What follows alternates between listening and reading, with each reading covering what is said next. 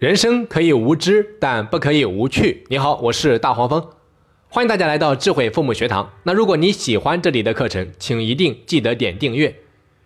微软的 CEO 鲍尔默评价比尔盖茨说，他是一个比较内向的小伙子，不太爱说话，但浑身充满了活力。在心理学家看来，一个人的内向和外向性格并无优劣之分，只是天性使然。但由于人是无法脱离群体而生活的。导致我们的社会文化呀，对于阳光、积极、善于与人交流的外向性格有一种自然的偏爱。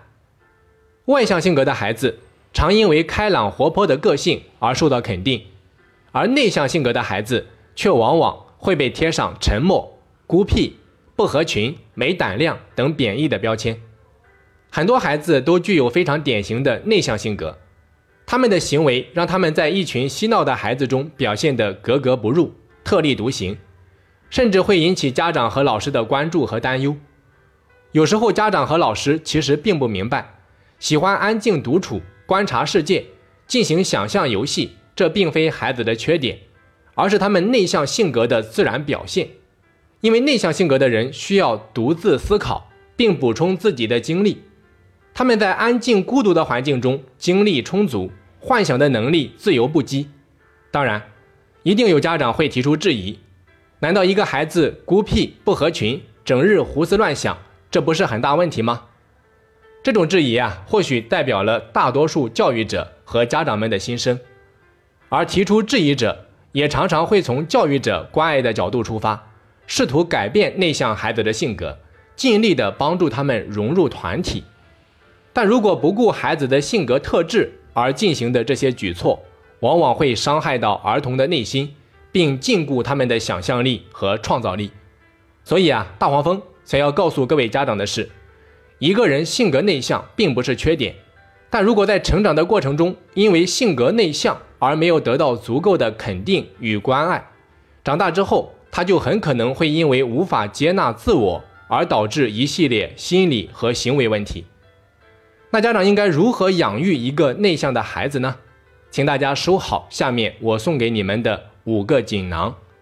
第一，告诉自己，你的孩子是一朵盛开在天山上的雪莲花。大自然之所以美丽，是因为它包罗万象。有的花开放在气候宜人的春天，也有的花绽放在寒风瑟瑟的冬天。有开放的热烈奔放的牡丹花。也有绽放的小心翼翼的含羞草，有的天生向阳而生，也有的天生背阴而立，有的生在水中，有的长在沙漠。你能说哪一种明显的好过另一种吗？只是它们所需的生长条件不一样而已。把一株玫瑰种在沙漠，它必死无疑；把一颗仙人球泡在水里，它也是生不如死。所以啊，所谓的外向和内向。只是一种人为的定义，用来区分不同的性格而已。不管是外向还是内向，都只是人类性格的一种特点，但绝不可以用优点和缺点来界定。外向和内向就如同玫瑰和雪莲花，它们没有本质的好与坏的区别，只是所需的生长环境和条件不一样而已。只要把它们各自放到适合的条件和环境下。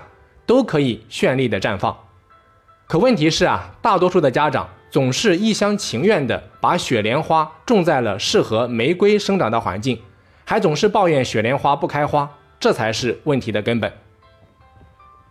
从古至今啊，内向性格的成功者比比皆是，举不胜举。你比如说华盛顿、林肯、拿破仑、俾斯麦、罗斯福、摩根、洛克菲勒、福特、盖茨。巴菲特等等，因此啊，内向绝对不是问题，用错了方法，放错了环境才是根本问题。第二，不要总是把内向当成一个负面的标签贴给孩子。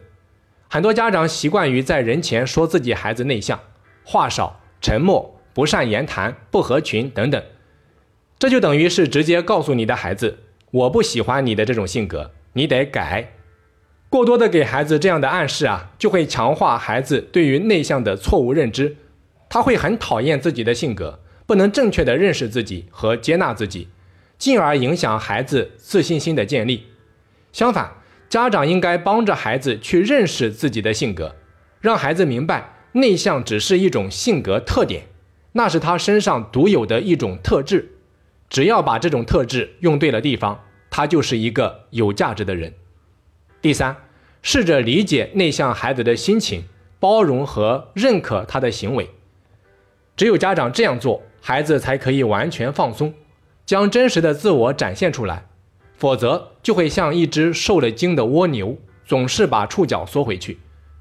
当家长和老师能够平静而耐心地审视，你就会发现，内向的孩子有着独特的潜力，包括专注力、同理心、观察力、控制情绪的能力、富有个性的想象力和创造力等等。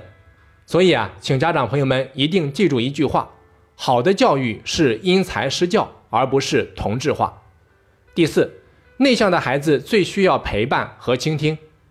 内向的孩子啊，常常被认为是不合群的，也常常因为沉默寡言而成为他人的倾听者。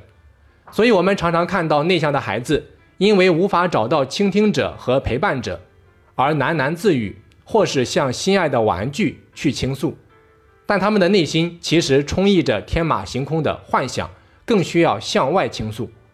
所以啊，对于内向的孩子，家长一定不要急于去表达个人的观点，一定要在孩子身上多一些耐心，闭上嘴巴，静静的倾听和陪伴，是给内向孩子最好的礼物。第五，重视孩子的想象力。内向的孩子动手能力往往比较强，他们除了用嘴表达之外，往往还有第二种、第三种，甚至是更多的表达方式，比如说通过画画、写字、音乐。跳舞等方式来表达自己。如果家长能够读懂孩子的这些言外之意，这无疑是最好的教育。因此，当孩子在安静的做一些思考，或者在聚精会神的捣弄一些无关紧要的事情的时候，家长千万不要自以为是的上前打断、制止，甚至是出言不逊，指责孩子不务正业，这些都是抹杀孩子想象力的行为。在课程最后。大黄蜂想要告诉大家的是，对内向的孩子而言，爱可以解释为时间。老师和家长不仅需要花时间成为孩子的倾听者和陪伴者，更需要给予孩子时间，然后静等花开。当一个内向的人被迫变得外向的时候，可能会失去自我内心的安宁。只有发展好内向的力量，让心灵成为快乐的源泉，才能更好的接纳外部世界。好的，本期课程就到这里。那如果你喜欢大黄蜂的课程，也欢迎你到喜马拉雅平台搜索“智慧父母学堂”进行免费订阅。我们下期再见。